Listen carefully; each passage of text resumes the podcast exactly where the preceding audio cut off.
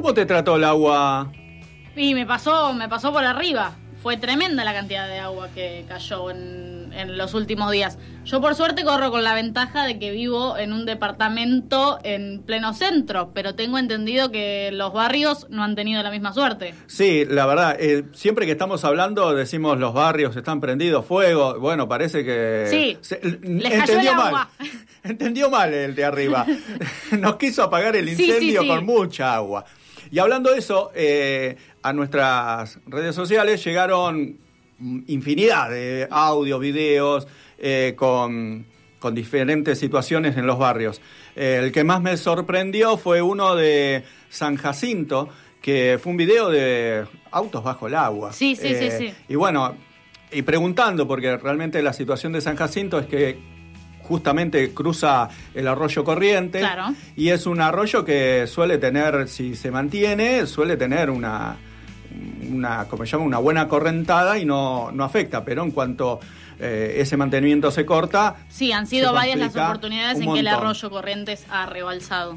Es por esto que, bueno, me intenté, con, me intenté contactar con el vecino que nos envió las imágenes y me mandó el siguiente audio. Bueno, lo que pasa es que yo soy el muchacho que mandó el video. Eh, lo que pasa en la zona es que se hicieron, hubo obras, hicieron los drenajes, hicieron, hicieron bien, pero no se mantuvo. Y muchos vecinos, eh, o sea, no es culpa solamente la, del municipio ni, ni- ni de nada, ¿no? No hay que buscar culpables, sino hay que buscar solución. Es que hicieron las entradas de los coches y taparon el zanjón y, y a veces se satura, hay mucho pasto, no se mantuvo la, limpieza, tiran basura eh, y está un poco abandonado. Es una zona baja justo donde estoy yo y bueno, pasan los dos arroyitos por enfrente de mi casa.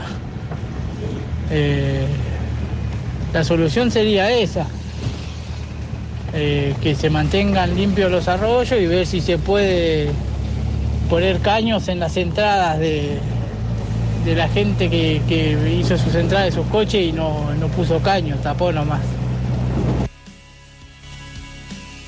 Bueno, una situación entendible desde, desde el punto de vista de un vecino que tal vez no tiene la información o... Sí, la información, ponele, de lo que le corresponde a, a un vecino y lo que le corresponde al Estado. Sí, eh, evidentemente eh, hay una responsabilidad clara de- de- del municipio, pero más allá de eso, me parece interesante el enfoque de, bueno, más allá de encontrar el culpable o no, eh, hay que encontrarle una solución, porque realmente lo que dice es cierto y es que es una situación que puede ser muy peligrosa, más allá de que si se desborda el, el arroyo corrientes, que ni hablar de que eh, generaría más de un problema. Eh, con estas grandes cantidades de lluvia y las calles eh, en el estado en el que están, realmente se vuelven intransitables.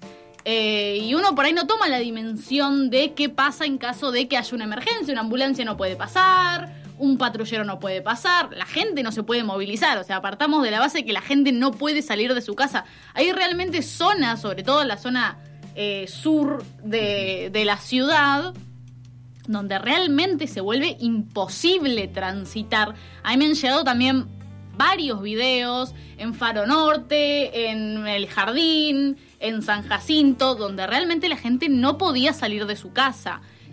Es una situación muy peligrosa y que evidentemente necesita una solución urgente. Sí, dentro de esa solución que a veces desde las eh, sociedades de fomento y demás eh, reclaman al, al Estado, que es quien debería dar la, la respuesta, es una cierta planificación.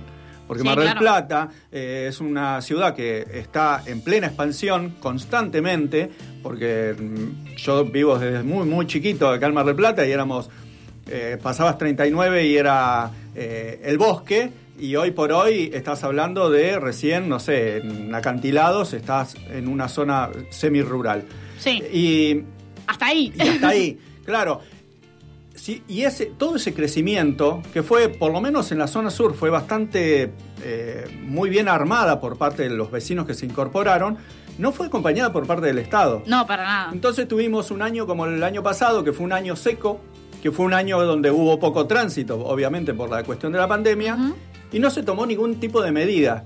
Y es lo que refleja esta lluvia, que si bien fue de unas dimensiones eh, fuera de lo normal, empieza a visibilizar que no hubo un trabajo previo. Sí, sí, no, que nadie le está pidiendo al Estado o al municipio que, que, llamen a Poseidón y controlen la lluvia. Lo que estamos pidiendo es que por lo menos se pueda transitar por las calles. O al Dios que le corresponda. O al Dios que le corresponda. no, sé qué oficina. A quién, no sé, claro, no sé con quién hay que contactar acá. Nadie pide que eh, paren la lluvia, evidentemente, pero sí eh, que por ahí ofrezcan algún tipo de solución al vecino que se encuentra en esta situación y realmente donde le modifica la vida diaria, no, porque no poder salir de tu casa, más allá de que es peligrosísimo, eh, te modifica tu vida, tu vida diaria. Me parece que es muy importante.